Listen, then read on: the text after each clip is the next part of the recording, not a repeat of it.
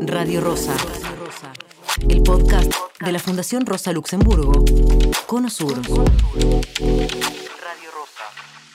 Buen día a todos, a todas y a todos y agradezco la, invitación a Proyecto 7 para participar de este tema que, bueno, claramente nuestra problemática está más relacionada a- al después de cuando ya no está el alquiler en sí mismo.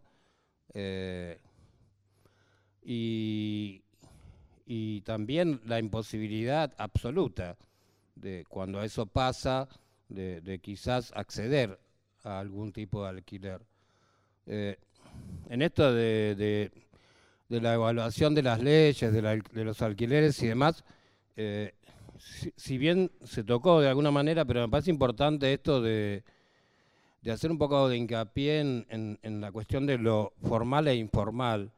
Quizás no sean los términos más correctos, pero pasó en la pandemia que hubo un decreto que hablaba sobre la, la cuestión de, de los no desalojos, eh, pero está específicamente relacionado con aquellos eh, alquileres con contrato o más formales, si se quiere, y hubo una infinidad de situaciones que no se tuvieron en cuenta eh, de, alquileres informales, e inclusive em, eh, dentro de los alquileres informales, que seguramente va a haber compañeros que, que toquen ese tema más a fondo, pero bueno, esto que mencionaba también parte de, de, de- de los compañeros que tiene que ver con lo- los, eh, los hoteles, las pensiones, inquilinatos y un montón de situaciones que eh, eh, permanentemente están eh,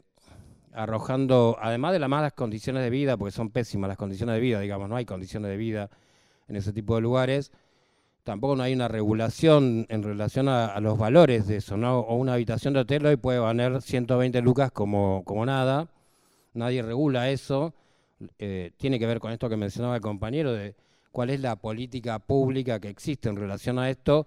Claramente no hay política pública en relación a, esto que sostiene, ojo, una parte muy importante de lo que es eh, la vivienda, no solo en la ciudad de Buenos Aires, sino en gran parte del país y de la provincia.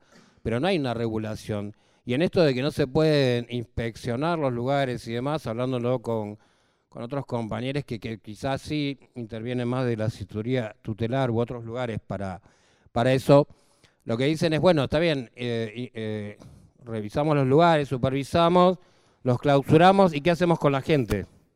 ¿No?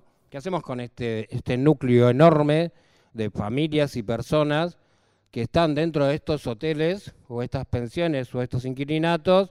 Eh, ¿Qué hacemos no? con esta gente? Estamos, estamos de acuerdo, esos hoteles no, no no pueden funcionar, no deben funcionar, pero eh, solucionan, sobre todo en el caso de la Ciudad de Buenos Aires, la no política de vivienda que sostiene el gobierno de la Ciudad de Buenos Aires desde sus inicios en su primera gestión. O sea, decir que la Ciudad de Buenos Aires eh, no tiene política de vivienda me nos parece que es incorrecto. Tiene la política de vivienda que es no construir viviendas, básicamente, y que además lo poco que tiene como política de vivienda claramente no es para las clases más bajas, ¿no? Eh, sabemos qué tipo de población es la que quiere eh, Rodríguez Larreta y todos sus secuaces, digamos, esto es una cuestión bastante clara y dentro de eso trata de todo, por todos los medios de expulsar cada vez de manera más eh, fuerte, más evidente, ¿no? A todos esos sectores que no quiere que sean parte de esta ciudad. Dentro de eso, claramente estamos nosotros, las personas en situación de calle, como la parte más, si se quiere, más visible, más allá de que todo el tiempo se está diciendo que hay una visibilidad con, con nosotros, pero es la parte más visible eh, y más perversa de la no política de vivienda y de lo que produce el sistema, ¿no? Como, como un- una cuestión más, más compleja, si se quiere, digamos, la vivienda eh, tiene que ver con un montón de cosas, entendemos nosotros, eh, si bien para nosotros la, la cuestión de, de la vivienda no, no sería como, como lo más eh, urgente.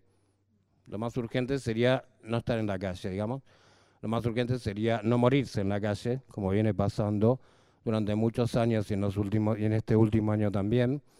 Pero, pero sí claramente eh, pensar en cómo, cómo se puede evitar algunas cuestiones que evidentemente no se quieren evitar. Eh, un poco como, como también mencionaba algún compañero, esto de, de lo que se hace en relación a quiénes y para quiénes, ¿no? ¿Para quién se construye viviendas? ¿Para qué se construyen viviendas? Digo, no hay una evaluación real de nada. Los números cuantitativos y cualitativos que quizás mencionaban algunos compañeros están claramente relacionados con estadísticas, pero no, no llegan a aquellos que deben llegar para que eso se corrija y se modifique. Simplemente son números, son estadísticas, pero no terminan siendo eh, eh, focalizados como, como, personas, como seres humanos que necesitan que eso se, se materialice de una manera efectiva. Digo esto porque para nosotros vivienda tiene que ver con otras cuestiones que claramente tampoco están pasando hoy por hoy, que tienen que ver con la posibilidad de acceso a un trabajo, la estabilidad económica, ¿sí? una estabilidad que, y una relación de ingresos con el valor de los alquileres, también que sea real, digamos, porque uno puede quizás, de alguna manera, en algunos lugares informalmente acceder a algún alquiler, pero después, si, si los, trabajos no se pueden sostener, los trabajos eh, se, se, pierden, y, sobre todo con esta cuestión que se mencionó varias veces, y que es muy real. Digo que hay un montón de, mamás que están con sus criaturas y que están eh, bancando como pueden, lo que pueden, pero que también esa informalidad que tiene que ver con, ese trabajo de, la mujer este, y que además en general también es cierto que gana menos que, que el varón, hace que esa mamá termine en la calle con sus criaturas. Y, toda esa, esa, esa, complejidad de cosas que hacen a una vivienda, porque si no tomamos la vivienda como cuatro paredes, un techo, una puerta y dos ventanas, y ahí nos parece que nos equivocábamos bastante. Y en esto de los alquileres también creemos que está relacionado absolutamente con todo eso, ¿no?